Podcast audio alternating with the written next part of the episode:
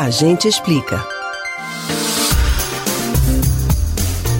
Nesta semana, o Comitê de Patrimônio da Organização das Nações Unidas para a Educação, a Ciência e a Cultura, Unesco, declarou o cuscuz como patrimônio cultural imaterial da humanidade. Além desse prato, também são patrimônios imateriais da humanidade o fado português, a música mexicana mariachi e o mais pernambucano dos ritmos, o frevo. Mas o que é necessário para receber o título de patrimônio? É preciso responder requisitos? Quem são os responsáveis por essa decisão? Quer entender como isso acontece? Atenção, que a gente explica. Para início de conversa, é importante entender o que é um patrimônio cultural.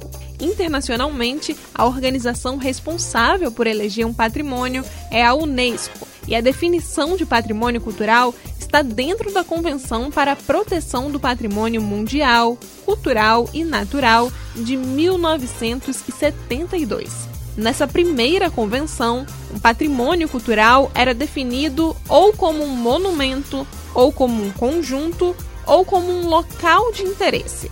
Mas com o tempo, a ideia de patrimônio começou a abranger outras manifestações artísticas e culturais, e passou a significar tudo aquilo que demonstra importância histórica e cultural para um país ou para uma pequena comunidade, como arquitetura, festas, danças, músicas, manifestações populares, artes, culinárias, entre outros.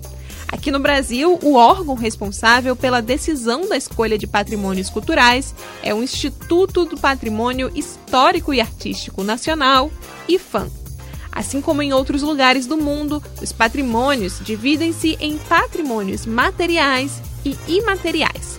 São exemplos de patrimônios materiais do Brasil os centros históricos de Ouro Preto, em Minas Gerais, e de Olinda, em Pernambuco. Já de patrimônios imateriais estão a capoeira, a literatura de cordel e a festa do Senhor do Bonfim. Para que o IFAM eleja um patrimônio cultural, é necessário que três passos aconteçam. 1. Um, receber uma indicação, o que qualquer brasileiro pode indicar para a superintendência do estado em que vive. 2 ser avaliado pela equipe técnica, que inclui arquitetos, historiadores, antropólogos, entre outros profissionais. E por último, passar pelo julgamento final de um júri técnico.